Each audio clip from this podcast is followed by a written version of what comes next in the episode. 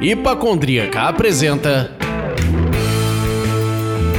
Surra de Lúpulo. Oi, pessoal, bom dia, boa tarde, boa noite. Eu sou Ludmilla, mais conhecida nos Dragão Hipacondríaca. E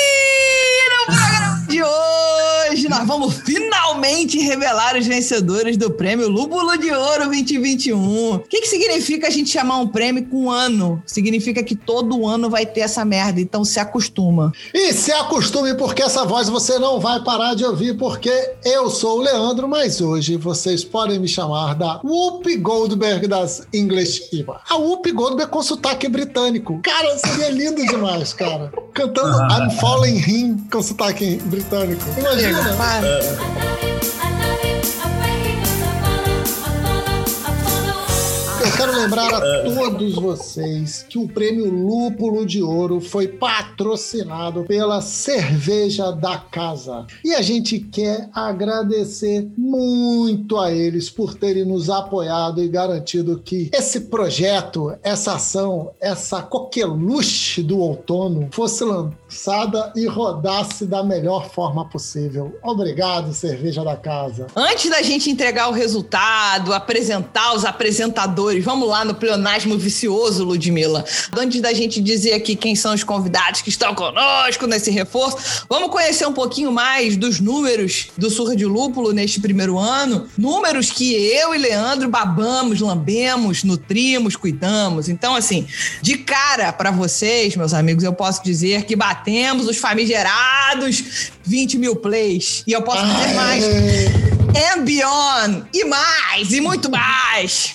Bom, até o presente momento foram 54 programas que vocês nos aguentaram. Muito. Coisa linda, né? Obrigado por ouvir esse cochicho no ouvido de vocês aí durante esse tempo. Gente, como não lembrar de 2020? Na primeira quinzena de março de 2020, o Mapa publicou o Anuário da Cerveja 2019, que dava conta de 1.209 cervejarias com fábrica própria, um crescimento de 36% em relação ao ano de 2018. O Anuário 2020 ainda não foi publicado, mas digo eu que não serei surpreendido se esse número não crescer ou até mesmo cair. Existem várias formas de reconhecer o trabalho de uma boa cervejaria, seja pelo Antepid, em um post no Instagram, tentando replicar a receita nas suas panelas, pelos prêmios técnicos avaliados por juízes e juízas extremamente qualificados, ou mesmo em uma conversa de bar, no boca a boca, no copo a copo. As conversas de bar diminuíram em 2020, mas a nossa experiência, nossa, dos apaixonados por cervejas, não. As cervejarias trabalharam muito para se manter no mercado e nos entregar novos sabores. Esse é o trabalho que queremos reconhecer. O Prêmio Lúpulo de Ouro nasceu para que as empresas tenham reconhecimento popular de quanto suas marcas e rótulos conquistaram nossos paladares. Que isso, hein? Essa tonalidade Felipe Neto no seu discurso, hein? Pausado. tá certo. Só falta 25 milhões de seguidores no canal do YouTube. Vamos lá.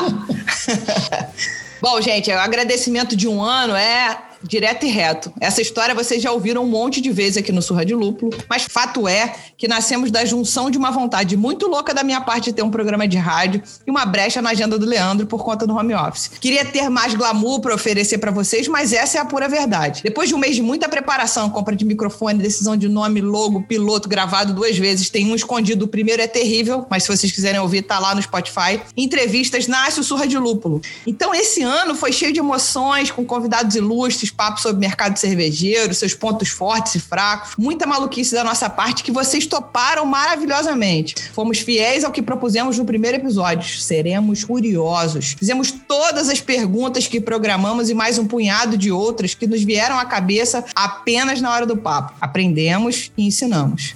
Chegou a hora de agradecer a audiência e o carinho dos ouvintes. Agradecer a todos os convidados que, mesmo nesse começo, aceitaram conversar com a gente e dividir um tanto de conhecimento conosco. Então, atenção.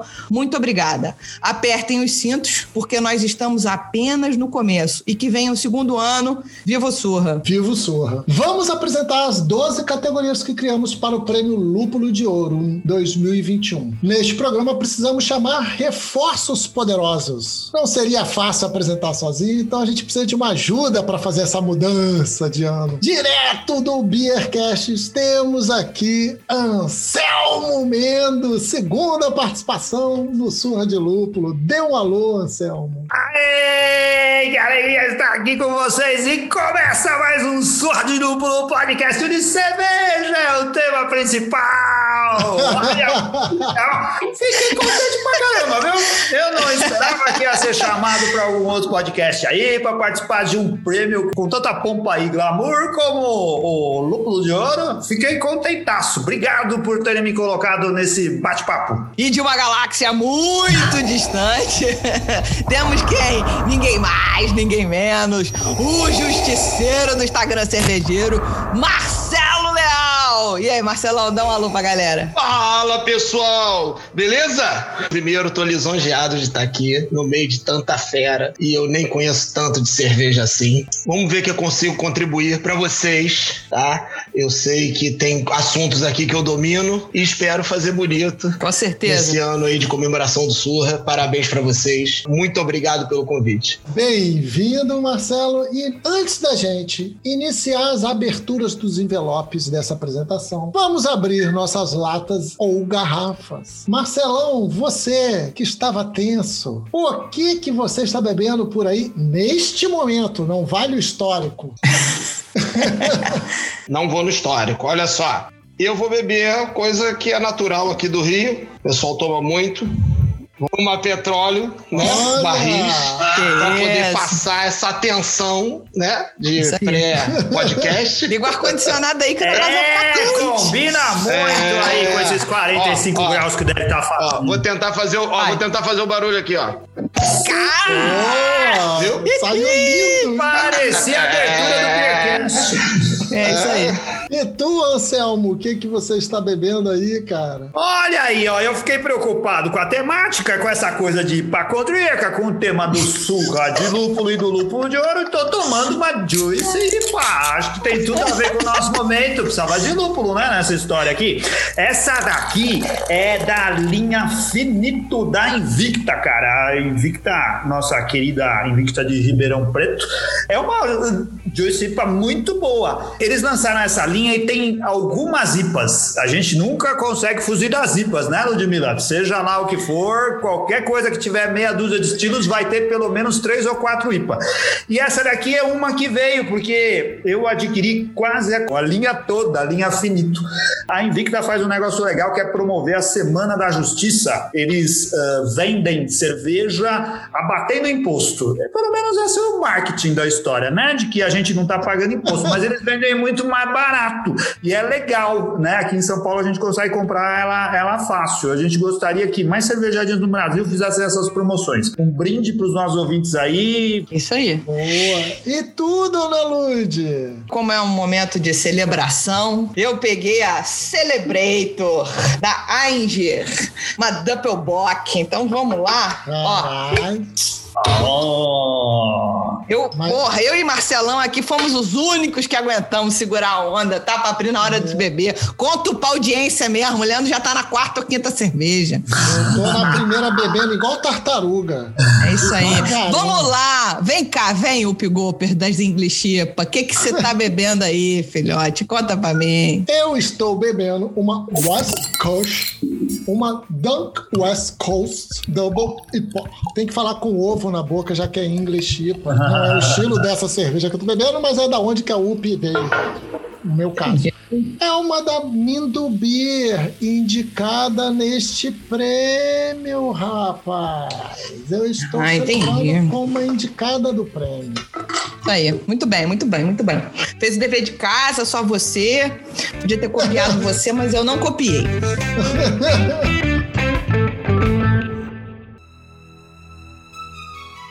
Sem mais delongas, vamos começar agora a futrica geral de 12 categorias, né?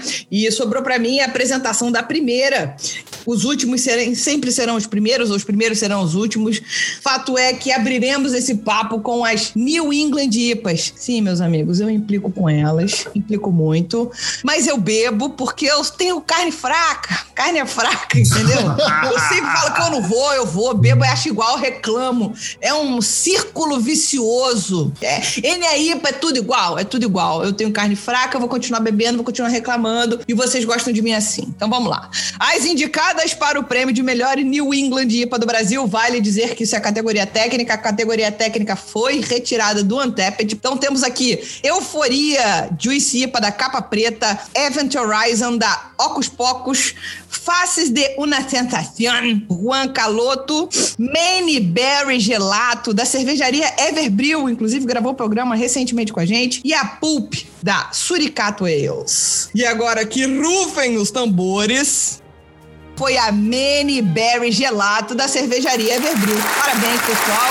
Queria agradecer vocês por terem participado conosco. E é isso aí. Façam mais New England IPAs mais diferentes dessa vez, por favor. Com assinatura, né? Parabéns, Maine Berry Gelato. A cervejaria Everbril aqui de São Paulo, hein? Representando meu estado. Mais especificamente Santos, né? Santos, ah, Brasível Santos. Sua areia dura, sua visão para a entrada do porto. É, Santos, nossa querida Santos.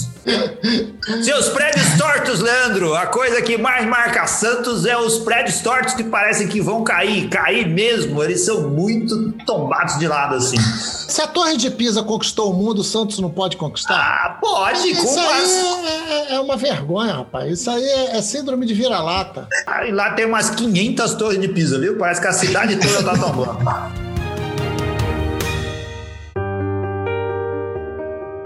Vamos para o segundo prêmio, a melhor cervejaria cigana. Também é um, é um prêmio técnico. E aí também foram usados os ratings do Untapped. E quem está concorrendo a essa categoria? Bold Brewing, de Fortaleza. Demônio, de Santos, que acabamos de citar. Ferme de Florianópolis, a Mindo Beer de Salvador, Bahia, a Satélite de São Paulo, a Infected Brewing de Santos, a Oca Cervejaria, Suricato Ales, Undertap Brewing e a UX Brew de Itupeva. E a vencedora e o lúpulo de ouro vai para Mindo Beer. Que isso, Gustavo Martins, que acabou de lançar cerveja com o pessoal da Hop Monde. Acabou de lançar, esqueci até o estilo, mas é um estilo rebuscado, rapaz. Ele ainda me sacaneou no Instagram, falou: falei pra você que não era uma New England? Falei, tá certo. Tá certo.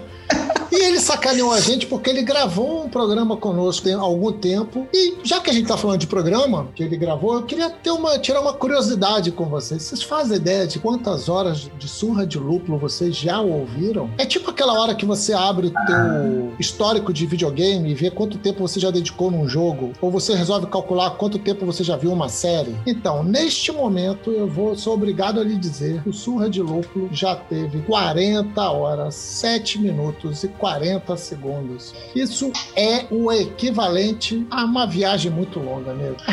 Então, eu, eu tava aqui pesquisando qual é a distância, mas eu fiz uma viagem Rio-Maceió de ônibus. Meu Deus do céu!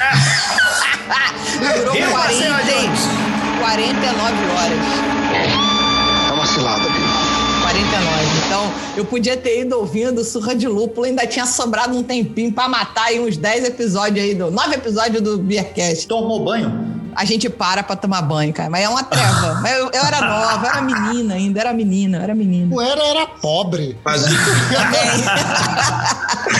A ignorância é uma benção, né? É bom ser novo, pobre, porque aí a gente Mas aceita olha tudo. só, são 40 horas pros ouvintes, né? A gente tem que dar um crédito aí pro editor que haja hora, né? pro editor que merece palmas de pé porque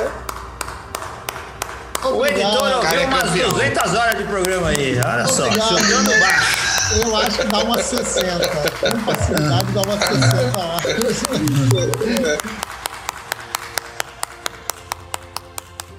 Nessas 40 horas couberam quantos convidados? 58 mamíferos. Sem contar esse prêmio que estamos aqui, onde Anselmo e o Marcelão arredondam para 60 mamíferos. Sabe que eu olho por dois, né, cara? Então, 61. Eu por dois. Vamos trabalhar com 61. Isso aí. é o número melhor. 20 desses mamíferos foram mulheres e 38 homens. Eu gosto desse número, mas eu percebo que a gente ainda tem que correr atrás de pelo menos 18 mulheres nesse mercado para que a gente tenha equidade. Isso aí. Exatamente isso.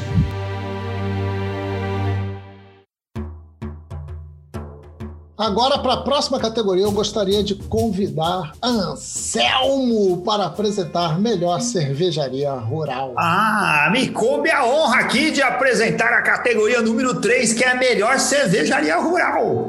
Cara, eu fiquei pensando, quando vocês me convidaram, o que significava cervejaria rural? Se era assim, cervejarias que precisavam ter um pasto em volta da sua fábrica, precisariam ter vacas, galinhas e uma plantação? Na verdade, cheguei à conclusão que não, né? Depois vocês me explicaram, depois eu entendi melhor, e quem estava participando lá da votação deve ter entendido também, que cervejaria rural é aquela que tem uma ligação forte com o campo, é, uma, uma ligação que vai além de simplesmente estar alojada, hospedada, de ter construído o seu chão de fábrica lá num, num lugar onde o IPTU é mais barato que na cidade. Na, na verdade, a coisa do campo, as cervejarias que estão nessa lista aí são aquelas que criam uma relação com a comunidade e com a, a, vantagem que você tem de ter proximidade com o produtor, né? Gente que, que trata bem os produtos que uh, são colhidos ali, tanto para a produção das cervejas ou de outros, outros produtos que as cervejarias produzem. Algo muito comum fora do Brasil, né? Você vai para a Europa, você vê as cervejarias da Europa muito ligadas à sua comunidade local. A Bélgica é assim, né? Com a cervejaria produzindo, além da cerveja, outras coisas que são vendidas na cidade, que tem relação com o povo da cidade. E essas cervejarias cervejarias do campo acabam se encaixando de alguma forma nesse contexto aí. Tá aqui na lista das concorrentes, né, do Oscar da cerveja lupulada. Não precisa ser só lupulada, aqui a gente tá falando das cervejarias. Cervejaria Fio de Gravataí. A segunda, olha só que nome mais propício. A cervejaria rural de Franca, cara. Ela se autodefine. É propício ou preguiçoso? É, assim, é a preguiça de escolher nome, né? Vamos lá, que nome a gente coloca? Cervejaria Rural. A outra que eu acho que é uma das cervejarias que tem um, nome, um dos nomes mais exóticos que representa lá a, a, região, a cervejaria Três Orelhas de Gonçalves, em Minas Gerais. E eu vou repetir a piada que eu já fiz no Biacast umas 200 vezes. Ô Leandro, ô Lúdio, ô Marcelo, você sabe por que, que a cervejaria chama Três Orelhas? Não, não faço ideia. Essa daí foi uma cervejaria que o Van Gogh criou com o irmão, cara. A cervejaria Três é, é, é isso que a, que a história conta, é isso que a gente aprende da cerveja. Como já diria Silene Saurim, a arte está sempre conectada à cerveja, meu querido. Ah, do jeito e outro tá. A outra cervejaria é a Zapata, cervejaria rural, também aí lá de Poá, de Porto Alegre, no Rio Grande do Sul, e a Zalaz Brasil, de Paraisópolis, também de Minas Gerais. E ganhou, quem ganhou? Vamos abrir aqui o envelope. É a cervejaria que ganhou não só o prêmio de melhor cervejaria rural, como também ganhou o prêmio de melhor palíndromo do mundo cervejeiro. Zalaz Brasil, uma salva de palmas para Zalaz de Paraisópolis muito bom. As Alás que conquista prêmios de montão aí no universo cervejeiro eles merecem. Eles têm muito cuidado na produção, não só da cerveja, como das outras coisas que eles fazem lá. a geleia das Alás é uma delícia. Parabéns, Alás. Essa coisa de falar de outros produtos que as Alás produz, né? Eu tô agarrada no planasmo hoje. A sexta mensal dos caras é um negócio desacreditado e com tudo produzido lá. Hoje, inclusive, a gente almoçou um feijãozinho que veio na cesta das Alás com um pedaço de bacon. O cheiroso voltou. Também das, das Alais.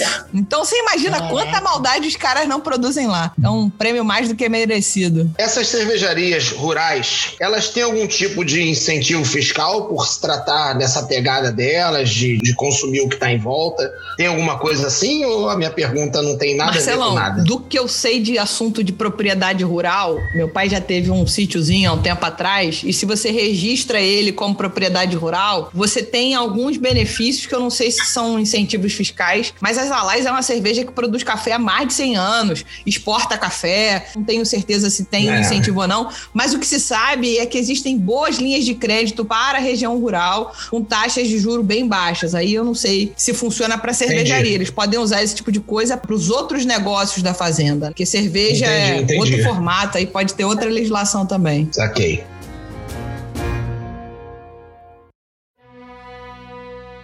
Agora, depois dessa emoção com as alais, da gente ouvir falar dessas maravilhosidades rurais que temos aqui produzindo cervejas, sobrou pra mim, gente, mais uma categoria envolvida com IPA. Eu não sei quem dividiu essas categorias. Não faço ideia.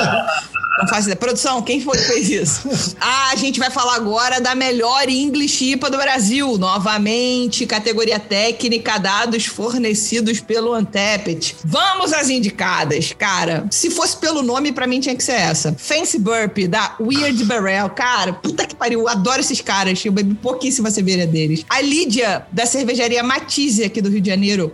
Louca, Irmãos Ferraro, Rio Grande do Sul. Manchinha, colaborativa com a Everbril e a Infected Bre- Brewing. E Rota do Cerrado, da cervejaria Benedict. Foram cinco concorrentes muito fortes, mas quem ganhou foi Manchinha, da Everbril, mais Infected Brewing. Parabéns, pessoal. Aê, mais um prêmio pra! Parabéns! E agora a gente quer chamar para apresentar o próximo prêmio, Marcelão. Marcelão, esse, é- esse prêmio é a sua cara, é a vossa cara, já que estamos falando de idade ao usar termos. Pois é, eu, eu não entendi muito bem por que, que eu tinha sido convidado, né? E agora a coisa começa a fazer um pouquinho mais de sentido pra mim. Vamos apresentar o troféu Apocalipse Cervejeiro, né? E eu, né, eu posso dizer que eu sobrevivi a todos. Ele é meu guerreirinho. Então é o seguinte, gente, o apocalipse, né? Ou seja, a, a palavra já traz uma energia ruim, é sinônimo de catástrofe, de desgraça, enfim, do fim dos tempos, né? E desde que eu entrei pro Instagram, que foi em 2016, eu consegui evidenciar alguns apocalipses. Por incrível que pareça, por uma coincidência, eu acredito, deve ser coincidência, né? Porque foram quatro apocalipses, parecido com os cavaleiros, né? Então vamos lá. Haja coincidência. Haja coincidência. Então é o seguinte: nós temos quatro indicados para Apocalipse Cervejeiro. Então vamos nessa. Primeiro, cervejaria registrando o nome de estilo como se fosse marca. Isso aí rendeu um mini vídeo que foi histórico da minha parte, né? Pra quem não viu, tá lá na timeline, pode ver à vontade. Mudanças fora do normal em grande evento cervejeiro. Grupo secreto cervejeiro desmascarado na web. Esse foi pesado, né? Pesado também, pesado. E por último, cervejaria acusada de contaminação através de dietileno glicol. Esse foi o meu votado na minha votação. Então vamos abrir o envelope aqui rapidamente. Com licença. Vamos ver, vamos ver, vamos ver cervejaria acusada de contaminação através de dietileno glicol. Por que, que eu não tô surpreso? É uma tragédia! Não é um prêmio nem a se comemorar. Não, nem a se comemorar. Isso é pesado, entendeu? Na verdade, a gente está falando aqui da responsabilidade sanitária que se tem que ter ao se produzir qualquer produto. Pois é. Para quem não conhece, para quem não, não sabe do, do caso, na atualidade foram 29 pessoas intoxicadas com dietileno glicol e essa dietileno glicol é uma substância para resfriamento dos tanques. Ela não circula na cerveja, ela é externa à cerveja, ok? 10 pessoas morreram dessas 29. E hoje, 10 pessoas respondem criminalmente por essa tragédia. Eu não posso dizer que foi um crime, porque eu não estou aqui é para juiz. ponderar essas situações. Exatamente. O que, que acontece? Até hoje nada foi resolvido. As vítimas hoje reclamam de falta de assistência ou de assistência precária. A empresa ela diz que tem que ainda apurar alguns fatos. Eu não sei que tantos fatos que tem que apurar. Que isso foi em janeiro de 2020, se eu não me engano, que aconteceu na virada do ano. Isso eu me recordo que, vamos dizer assim, repercutiu em outras cervejarias do universo cervejeiro, todas, eu acho, acho muito a nível de uh, o artesanal como se, ou seja, com a credibilidade, talvez não seja isso, né? A credibilidade do processo da cervejaria artesanal, e eu tive amigos que relataram, tipo assim, deram 3, 15 passos para trás com relação à cerveja artesanal e voltaram para outras cervejas que já estavam acostumados e a gente é obrigado a escutar, né? Tipo, olha, fulano eu nunca escutei, bebo desde que eu tinha meus 18 anos e eu, Marcelo, tem 47, eu vou para 48. Então isso é complicado, né? Falar de evolução no universo cervejeiro quando a gente tem um evento desse. Mas eu vejo que tem mais responsáveis dessa história, isso é opinião minha, né?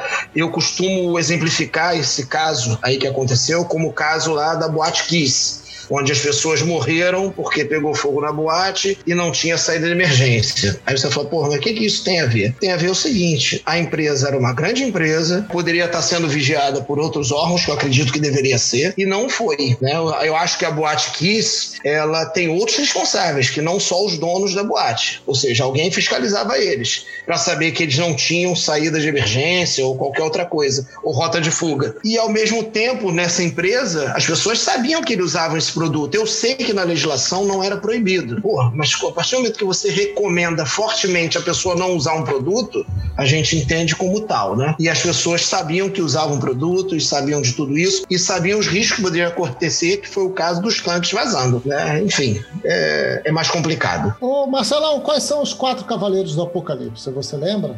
Rapaz, eu me lembro da peste, eu me lembro da guerra, eu lembro de mim e lembro. Pô, eu pensei que era apocalipse cervejeiro, porra. Por isso que eu me incluí ali, cara. Foi sem querer, foi sem querer, foi sem querer. Eu tenho que, eu tenho que olhar na cola aqui, mano. É, cara, por coincidência ou não, nós temos aí a quem os cervejeiros realmente não querem voltar a, voltar a falar, que é a contaminação através de, eu não vou tentar pronunciar isso, eu nunca consegui, que representa a morte. Cervejaria registrando o nome de estilo como se fosse marca. Isso é nítida atitude de um glutão, de um faminto que quer tudo para si. Mudança fora do normal em grande evento cervejeiro e reagindo de forma beligerante a quem corresponde a isso é um ato de guerra. E grupo cervejeiro desmascarado na web é uma peste, né? Chega. Chega dessa porra de grupo que você fica sentindo à vontade para poder ser machista, é, para poder ser ser homofóbico, é... ser racista. Para com essa porra. E, ó... Verdade, verdade.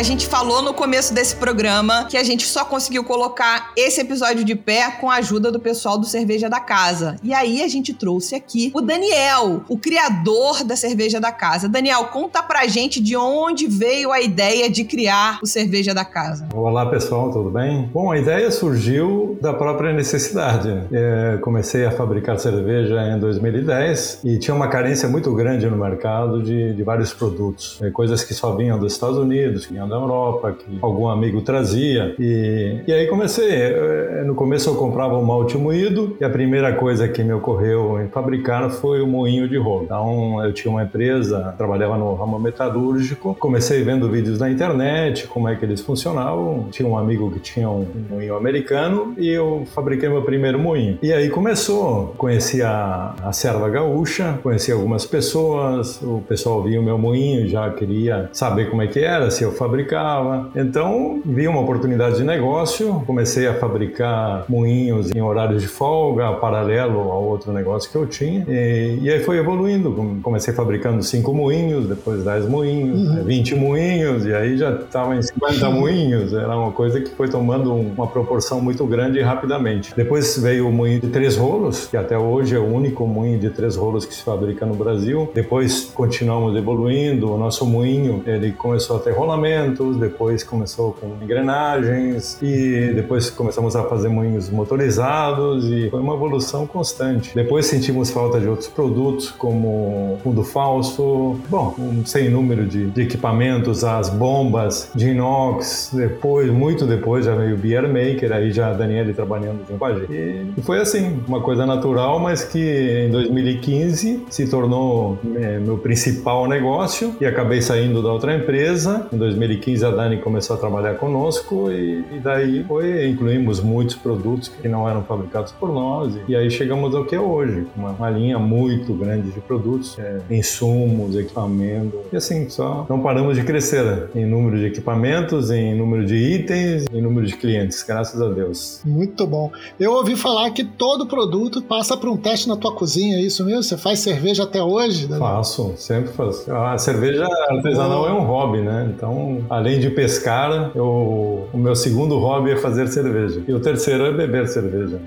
com peixe, né? Harmonizando com peixe.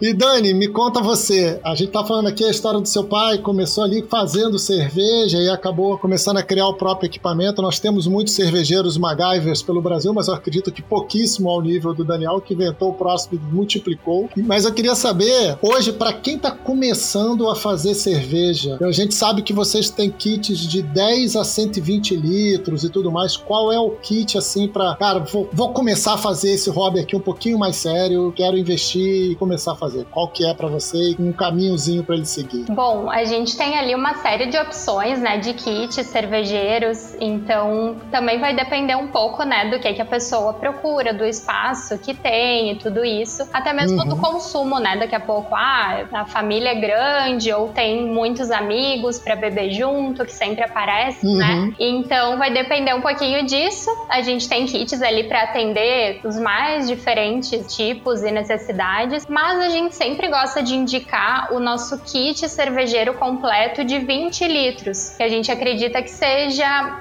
uma média assim de uma capacidade que serve para a grande maioria das pessoas. Daqui a pouco, ah, eu moro num apartamento pequenininho, pegam de 10 até o de 5, né, um pouquinho Uhum. menor. Mas se tu tiver ali um espaço razoável, né, na cozinha da casa mesmo, tu já consegue fazer os 20 litros, porque às vezes quem faz menos se arrepende rápido, já quer trocar, ah, eu fiz 10, não deu conta aqui, já despachei todas as garrafas. Então, esse de 20 acredito que seja assim um- uma média ideal, né? E aí nós temos ali um kit completo, vem com os dois caldeirões, vem com o moedor de rolos, fundo falso, que é bem importante. Então, vem completinho com todos os itens necessários, ali a parte para fermentação, maturação, vem os utensílios para sanitização, que também é fundamental, né? Sim. Então, ele vem super completo. A gente tem a relação certinha ali no site, quem quiser dar uma olhada. Sempre gosto de falar, né, que qualquer dúvida, qualquer coisa que surgir, assim, que aparecer, só chamar a nossa equipe. A gente tem ali o nosso time de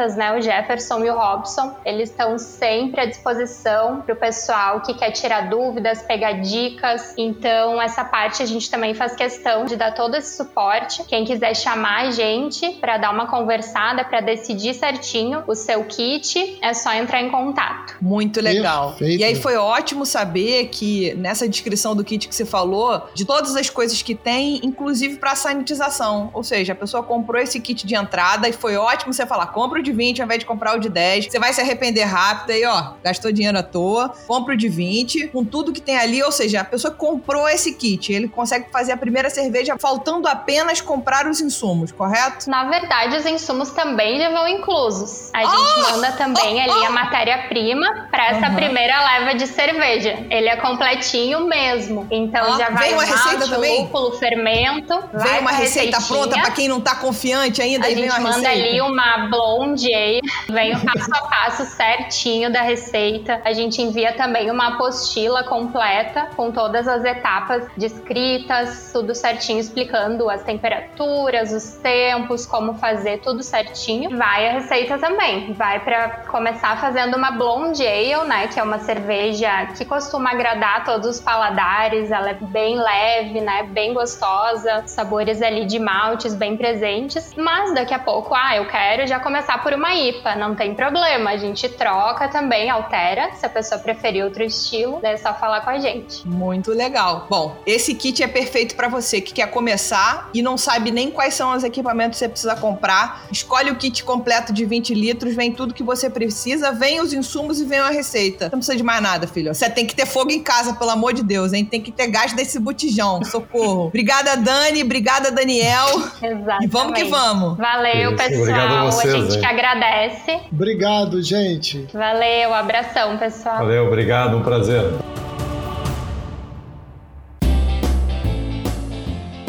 Eu comprei panela da cerveja da casa. As minhas primeiras. A, a minha primeira eu falei panela. fino. A primeira panela tá lá registrado, garoto. Tá no meu feed lá no, no- no Instagram, pô.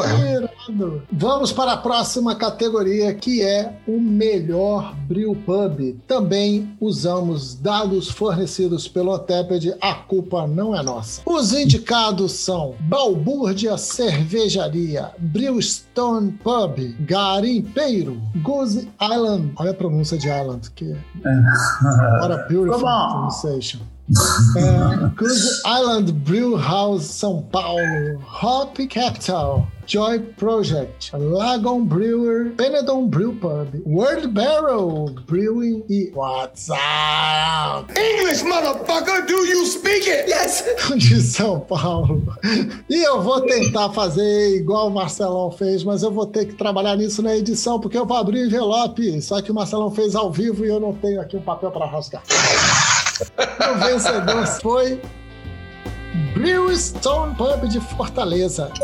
Uma salva de palmas, parabéns, Tristan Club! Eu acho que nesse caso a gente ainda valia um comentário, porque os caras entraram fortemente buscando os fãs, chamando a galera pra Teve votar. torcida organizada. Filho, eu vou te falar um negócio. Teve um dia que eu tava falando com o Leandro, e o Leandro de repente me mandou, deu um salto de uns 300 votos. Eu falei, gente, o que aconteceu? Cara, Fortaleza chegou, Ceará veio com. Arr! votando geral. Eu falei, Leandro, agora a gente tem que divulgar essa porra fortemente em outros cantos, e no Acre, pra poder dar uma contrabalanceada, velho. Senão não vai dar certo. Não. Os caras fizeram uma campanha forte. E é isso. É voto popular, gente. Tem que entender isso. Aqui não é júri técnico, aqui é voto popular. Foi muito bom, muito legal. Parabéns, Brewstone. Tu sabe que agora que eu vi que eu vou apresentar a melhor incubadora de Então, cigarro? já que você falou isso, sim, bem-vindo, Marcelo, para apresentar a melhor incubadora de ciganos. Você sabe o que é uma incubadora de cigano, Marcelo? É tipo uma barriga de aluguel.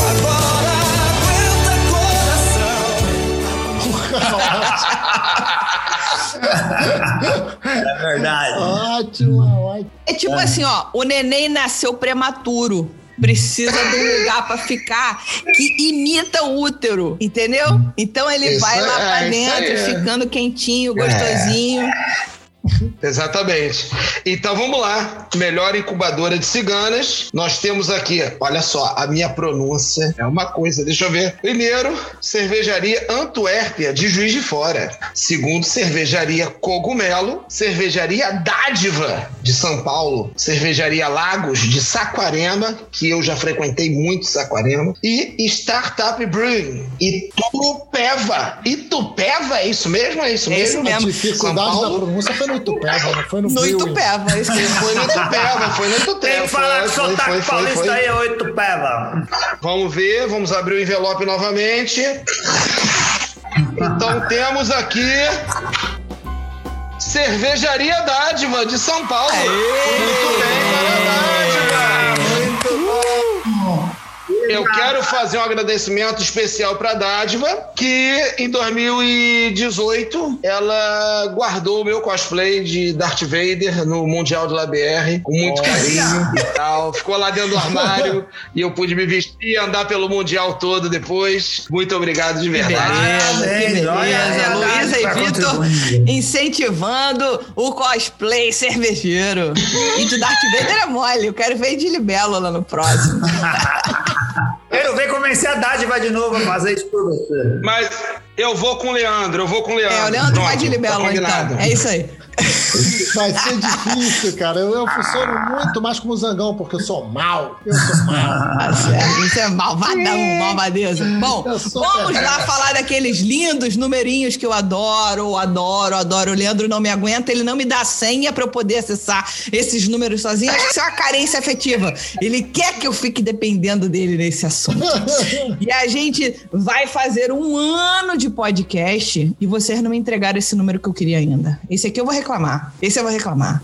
Porra, um ano de podcast. 365 dias, 58 programas, você tem um milhão de pessoas, 20 mil play. Cadê meu mil seguidores no Spotify? Tô com 941. Então, por favor, os outros 59 que não se apresentaram ainda, enquanto estiverem ouvindo esse programa, não seguirem a gente no Spotify, no Podcast, Google Podcast. Segue agora. Obrigada. Agora, mais do que isso, quantos países ouvem a gente?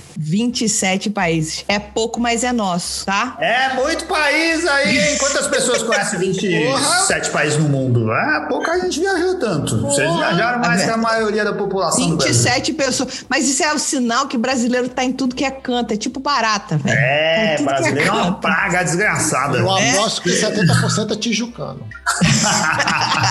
Agora, o mais legal é esse dado aqui agora. Quantos estados do Brasil ouvem o Surra de Lúpulo? Pra quem não sabe, estamos falando no universo de 27 estados, 26 mais o Distrito Federal. Somos ouvidos em 25 estados. Ainda não alcançamos os amigos Acre e Roraima. Nos ajudem. Ah, Mas isso não é demérito, ninguém alcançou o Acre. ó.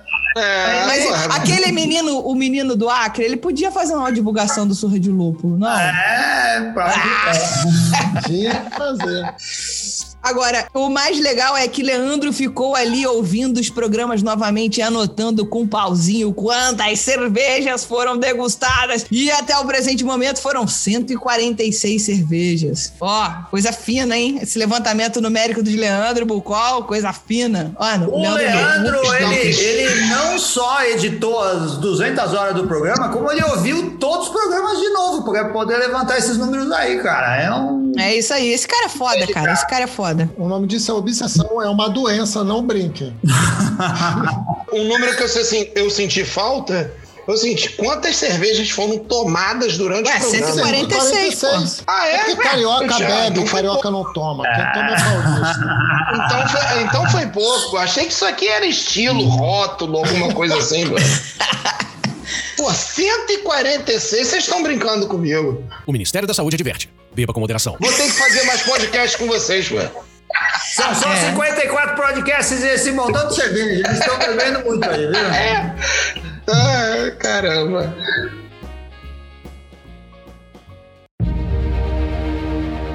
Anselmo, por favor, traga a próxima. E temos mais uma categoria aqui, a categoria de número 8 de melhor nano cervejaria do Brasil. Nano vem daquilo lá de pequenininho, de nanica. É, eu não sabia qual era a litragem, mas o pessoal me passou uma cola aqui dizendo que as cervejarias nano produzem até mil litros de cerveja. Aquelas que você com alguns um, um tanque não muito grande consegue criar uma nano cervejaria e já com- ah, de alguma forma abastecer o seu negócio local aí. As concorrentes, as cervejarias pequenininhas que a gente tem aí pelo Brasil, que a Ludmilla pegou lá as melhores do Antep, as que tem os melhores ratings lá do Antep, e temos lá concorrendo o Abril Lab Cervejas Experimentais de Niterói, no Rio de Janeiro, a cervejaria Augustinos de São Paulo, a cervejaria Coisa Linda, aquela cervejaria especializada na sal Sours, nas Catarinas Sours, lá do mais cervejeiro Diego, lá de Florianópolis, a cervejaria Tábuas de Campinas. A, a Tábuas tinha um ótimo bar lá, viu? Um ótimo brew pub. Eu espero que continue de pé nessa pandemia aí. Tem também a La Camineira Cervejaria de São Paulo, a Locomotive Brew de Rio Negrinho, em Santa Catarina, a 4 graus no Rio de Janeiro, que é um negócio impossível. 4 graus no Rio de Janeiro, faltou um 4 aqui, devia ser 44 graus no Rio de Janeiro. Não faz essa temperatura jamais aqui, nem Itatiaia faz 4 graus, viu? É, aqui é verão, Rio de Janeiro é verão o tempo todo. Tem a Tarim de Nova Lima, tem a Trilha Cervejaria, é do ladinho de casa, cara. Eu moro na Pompeia, a trilha fica ali em Perdizes, dá pra ir lá tomar cerveja, saem fresquinhas do tanque. E também temos as Alás Brasil de Paraisópolis, outra vez Minas Gerais. Vamos abrir o envelope, que nem o Marcelo faz. Abriu o envelope. Ela gastou testosterona nessa abertura de envelope, hein? Temos uma cervejaria que recebeu dois prêmios da cervejaria do Palíndromo Alás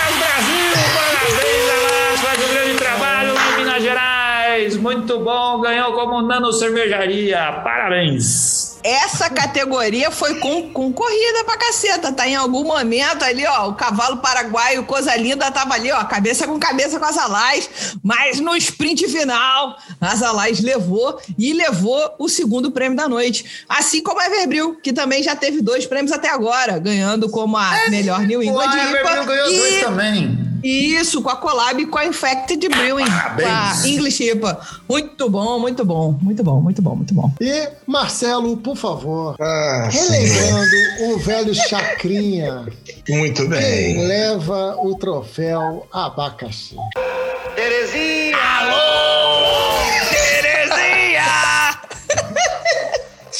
É, isso aí, garoto. Vamos lá para o troféu abacaxi, né? Por que, que é o troféu abacaxi? É qual é o pior comportamento no Instagram cervejeiro. Então aí eu tenho PHD para falar sobre isso, né? Então vamos lá. Nós temos aqui sete candidatos. Então vamos ao primeiro, que se chama grupos de engajamento. Eu vou fazer uma pequena introdução sobre grupos de engajamento que as pessoas de repente não sabem o que se trata. Acontece o seguinte: um grupo de pessoas se junta para elas curtirem as mesmas fotos que elas postarem. Sejam 30, 20, 200 pessoas, ok? Natural, uma coisa assim E natural. natural. Eu já participei de grupos de engajamento, mas não por minha vontade. Eu estava lá para quê? Para fazer uma pesquisa, né? Antropológica. É óbvio, pô. Eu tinha que ver até onde vai o ridículo das pessoas. Eu precisava constatar isso. Então eu tive lá e vi pessoas, tipo assim, com 33 mil seguidores, indo no grupo de engajamento perguntar assim: porra, vocês não curtiram a minha foto lá, que eu postei lá, pô. Nós somos 200 pessoas e vocês, porra, não foram lá curtir, que eu vi que só tinha 78. O cara cobrou. Carência mano. afetiva. Tem uma parada das redes sociais que eu, assim, eu preciso lembrar. Eu acho que é importante porque a Lud trouxe essa informação que carência afetiva e tal. Gente, like não é cafuné. Comentário é quase cafuné, mas like não é cafuné. DM, você até acha que é um cafuné. Continua sem É. ter um. Aviãozinho e bandeirinha é cafuné. Agora, aviãozinho e bandeirinha é cafuné e talvez bandeirinha seja até aquela massagem no dedão. Exato. Então valoriza É quem te valoriza. Não trata Isso como aí, bandeirinha quem te trata como coraçãozinho. É isso aí, tá ligado? Muito bem. É. Isso aí. Pronto. Essa é a pegada. Pronto. Tá definido. Segundo candidato, sorteios. Que Ou seja, chata. coisa de contraventor. Tu sabe disso, né, garoto? Sorteio proibido. A Caixa Econômica rege lá, o Instagram proíbe também, mas vamos lá. É vida que segue e você é marcado pelas pessoas mais improváveis, né? A pessoa nunca conversou com você, ela não te segue, mas ela te marca. É, tipo assim, tem uns critérios que são esses. Marcação em posts aleatórios. Cara, isso é porra, ótimo, na né, moral, também, cara. Isso é muito bom, Isso mano. me irrita de um jeito tal. E piorou quando o Instagram começou a me entregar notificação da porra da marcação do negócio que eu não queria. Aí fudeu. Ai, ah, Aí, porra! Aí elevou no nível, mano. Puta que pariu. Devia ser proibido marcar. Gente, isso é bom demais, né? Isso é bom demais. As pessoas marcam as pessoas nos. Tipo assim, sei lá, pensa numa coisa aleatória. Uma Kombi capotando, as pessoas marcam Mas você. isso aí é a prévia do grupo de engajamento. É aquele assim. Exatamente, Marcelo, isso aí. aqui. Porra, Selmo, quebra essa. Ô, Leandrinho, vem cá. Que ódio! Sabe, isso aí é tipo um sintoma, mas tem uma coisa, vamos dizer assim, que está entre isso e os grupos de engajamento. Que eu vou falar agora, antes que eu me perca aqui, eu vou falar sobre batalha cervejeira. que pariu. Ah, batalha cervejeira. Porra, é a vota em melhor mim aí. Coisa. Vota no que 43. inventaram. Olha só, batalha cervejeira é a melhor coisa que inventaram para odiar as pessoas. Você odeia sem motivo a pessoa, É. sabe? Você é marcado naquela porra. E aí você já fala assim: não vai ganhar, né? Não. óbvio que não vai Eu não ganhar. ajudo. Se me marcou, eu não ajudo. Já emanei aquela energia, né? Como? Exato. Fala, Pô, esse cara não vai ganhar Não. isso aí nunca. Não. Nunca, nunca, Jamais. nunca, nunca. É Né? toda vez que me pediram pra votar em um, eu votei no outro. Ih, espírito de porco. Certo! Certa Ludmilla. Mas eu já fiz também. Mas já me ensinaram, sabe o quê? Tem um pessoal que me segue que é tipo assim da Deep Web, né? O pessoal assim mais casca grossa e tal. O pessoal já falou assim, cara, vai lá e marca como spam o negócio do cara. tipo assim, que o cara. Cara, daqui a Cara- Shadow Band na sequência. O pessoal é, é cascudo, cascudo. É. Então vamos lá. Eu vou entrar no outro item aqui que se chama concurso de fotografia Isso cervejeira. já deu muita merda. Ah, já deu. Na verdade deram duas, né? É, deixa eu falar aqui É sobre que o duas Marcelo assim. sabe né? exatamente quais foram as. Então vamos agora voltar. Temos double lives. Double lives é aí, mas aí double lives é uma consequência da pandemia, né? A pandemia veio, a pessoa tava com ociosidade, ela pensou como é que eu vou perturbar as pessoas, né? Ela falou assim, vou fazer live. Ela falou assim, não, cara, mas tem que ser em dobro. Ela falou assim, vou fazer duas lives, ou as duas pessoas juntas para perturbar o Até universo. quatro, que na verdade. É aí que tá o double. Agora, agora, agora são de quatro, né? Agora são lives de quatro, mas naquela época eram duas, né? Então, e, cara, era perturbador, realmente era perturbador, né? Ou seja, foi uma coisa atrás da outra, uma maluquice. Eu olhava lá em cima nos meus stories, até eu achar o story de alguém, não dava, porque antes era só live que tinha, não tinha como ver outra coisa antes, né? Por último, temos perfis fakes no Instagram para aplicar golpes. Ok? Então temos aqui o último. Cara, esse último, eu sou, vamos assim dizer, cara, eu acho que o cara. Eu sou simpatizante dele, eu sou. Sei lá, eu acho que ele fez tudo de bom pro universo cervejeiro. Ele deu, conseguiu dar golpes em todos os beer influencers, pedidores de cerveja pelo direct. E eu lhe tenho o meu respeito. Sinceramente, tenho meu respeito. Eu diria pra você que hoje ele não recebe abacaxi, não é possível. Ele é, cara, o justiceiro. Eu não tive a ideia de fazer isso, mas poderia ter tido. Infelizmente não tive, de me vingar dessa forma. Mas, então vamos lá mais uma vez, vamos abrir mais um envelopinho aqui rapidamente. Bom, já quero dizer que não concordo com o resultado. Antes de ler, não quero, ó, não concordo, tá? Não concordo, não foi o que eu votei, tá? Já começa por aí. Eu gostaria de pedir recontagem, tá certo? Opa! sobre, sobre esse item rapidamente, por gentileza, tá? Ou mandem, por gentileza, para o Anselmo e o Anselmo dar uma olhada nesses dados, por gentileza, para mim. Porque é o seguinte, saiu aqui para mim, perfis fakes no Instagram para aplicar golpes. Essa gente tá fazendo bem, gente. Eu sei que é ruim para cervejarias, né? Mas é pior para os beer influencers que estão pedindo cerveja, mandando foto do Roberto Carlos de bermuda, porque o cara pediu no direct. E eles não desconfiam disso. Desse tipo de ridículo. Porra, não- cara, não é possível. Não, isso não pode, não pode ter ganho.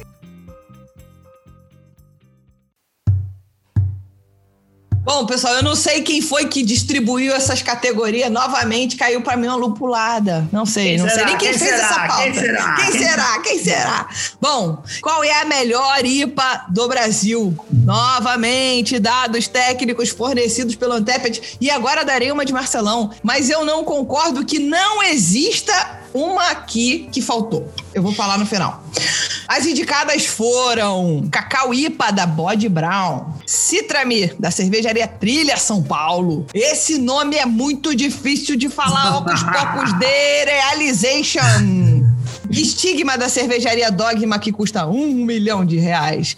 E Holy Cow, número 2 da Seasons do Rio Grande do Sul. Bom, eu não tenho envelopes para cortar. Não há papéis suficientes no mundo para que abram envelopes. Então eu vou dizer: a vencedora aqui foi pau a pau, gente. Ó, essa foi uma categoria que você olha a pizza, ela tá formada ali, ó. Várias fatias muito próximas.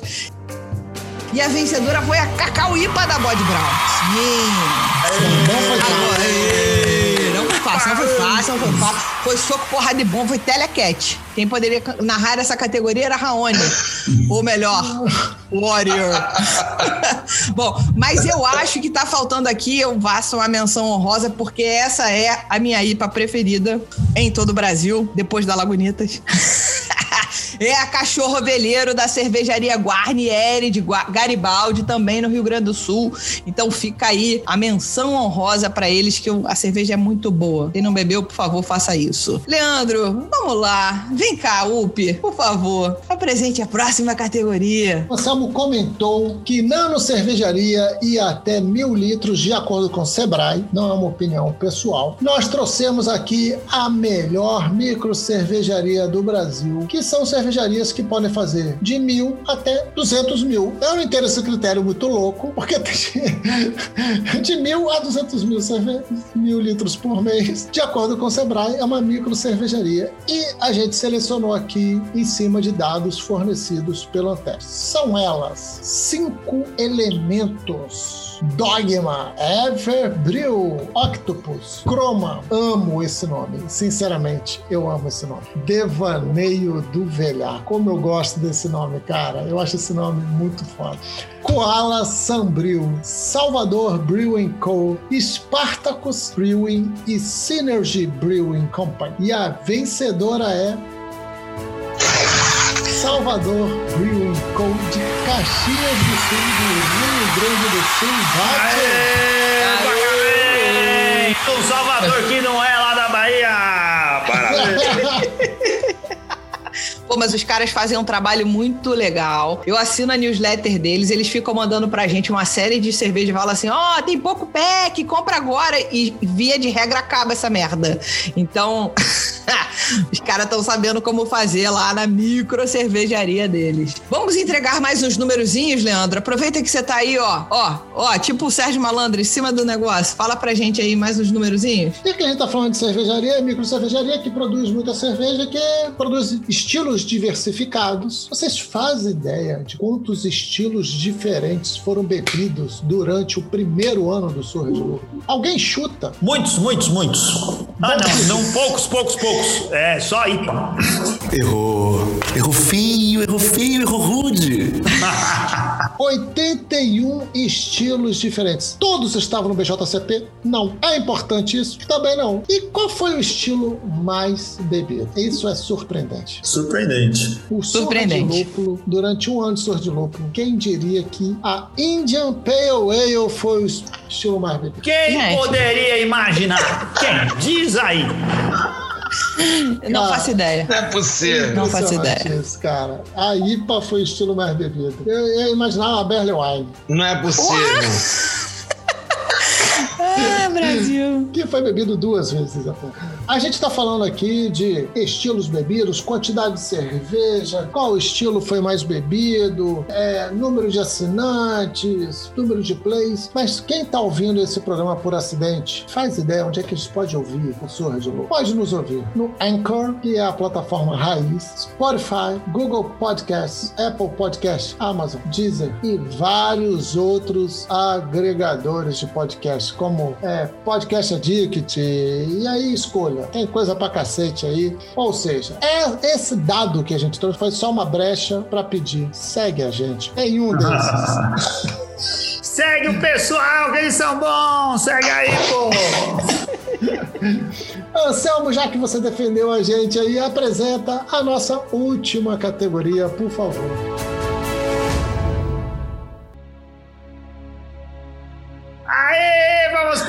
Categoria importante, a categoria que nos representa. Chegamos ao final. Ficou aqui agora sobrando a categoria número 12 do melhor podcast. Pode falar melhor podcast do Brasil? Porra, claro! Pô, vocês agora têm pouco prêmio de podcast, vocês criaram, merecem esse título de melhor podcast do Brasil. É? Ah, eu tô aqui feliz porque eu sou representante de podcast, eu sou do Beercast, cara. Estamos aí agora com uma lista, olha que lista bonita. O Beercast ficou com a, o número, número A. o número A da lista de itens aqui. O primeiro é o Beercast aqui de São Paulo, é representado por mim, pelo Carlos Bronze, pelo Renato Martins e pela Ana Castilho, Ana Maria Castilho. Agora temos uma mulher no nosso programa. Vou fazer, vou aproveitar agora, viu, Lud? Viu, Leandro? Vou fazer jabá. Ouçam também o Beercast, que é um podcast legal, toda quarta-feira no ar, lá no Spotify, no iTunes, no Google Podcast, no Deezer, todo lugar tá. Procura lá que você vai conseguir ouvir o Beercast e a gente também fala de cerveja. E começa aqui mais um Beercast, o podcast de cerveja, é o tema principal. Meu nome é Anselmo Mendo e assim que todo mundo tomar vacina, vou tirar um dia para correr pelado na rua. Já estamos aí há oito anos no ar e comemoramos o nosso primeiro ano, não com, tanta, com tanto glamour aqui como o, o Leandro e a Lud fizeram. A gente comemorou de um jeito mais modesto, tomamos uma cervejinha, comemos um bolo, fizemos alguma coisa assim, não teve essa festa toda para entregar prêmios para internet. Mas é uma, uma alegria ver que esse mundo cresceu e que a gente tem outras pessoas. Quando a gente começou, só tinha gente, tinha outros concorrentes que acabaram logo em seguida. E agora a gente tem o Beercast. Quem mais concorre aqui? O Braçagem Forte, um ótimo podcast que fala muito sobre produção de cerveja.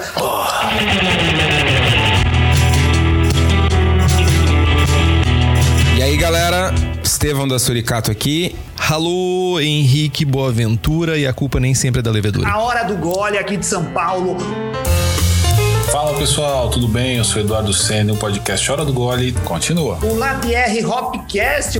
Fala família cervejeira, aqui é Gleison Silveira e tá começando mais um Labier Hopcast e o programa de hoje está completamente louco. O Labier esteve junto comigo, né? Foi um programa muito legal aqui que gravamos junto com, com o Surra de Lúpulo falando de, de coisas do mundo dos podcasts, como sempre.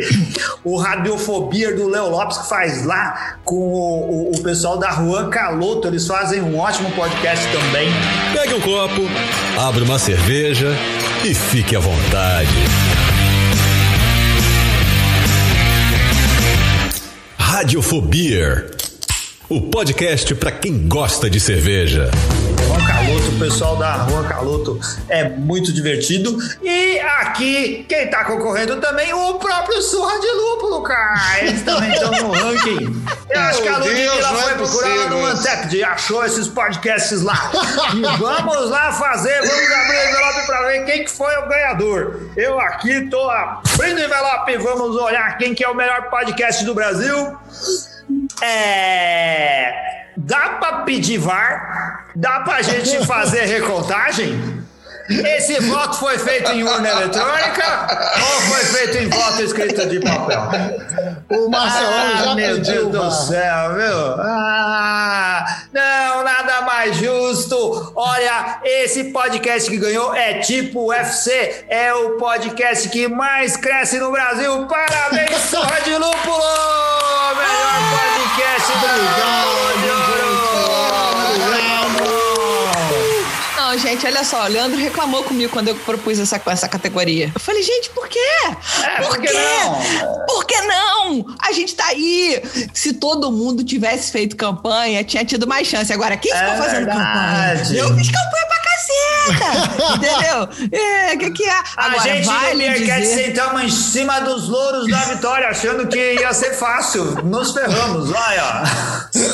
Ah, tinha que ter vestido a sandália da humildade. A gente não fez isso.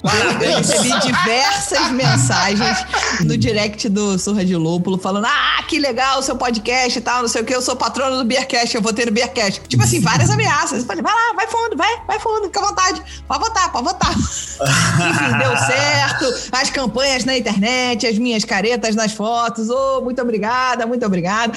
E foi uma vitória expressiva, hein? Só posso te dizer isso, foi expressiva. Expressiva, foi expressiva, Vitória. Ah, ela sapateando. Agora. É, tá pisando na concorrência agora, hein? Olha aí, ó. Quem precisa vestir sandália aí também? Vamos falar.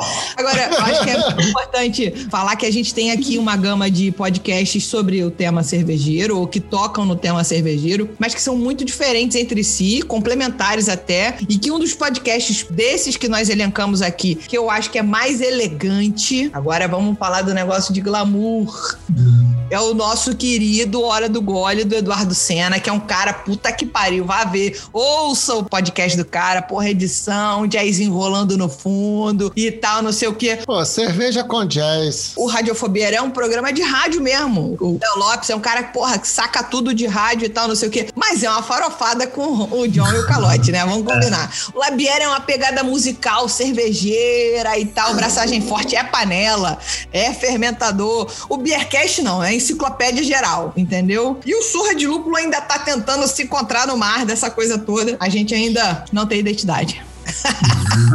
Tem sim, pô, claro que tem. Claro que tem, claro né? que tem. Eu tô brincando, tô Ah, o brincando. programa que já tá tem. na cara de vocês.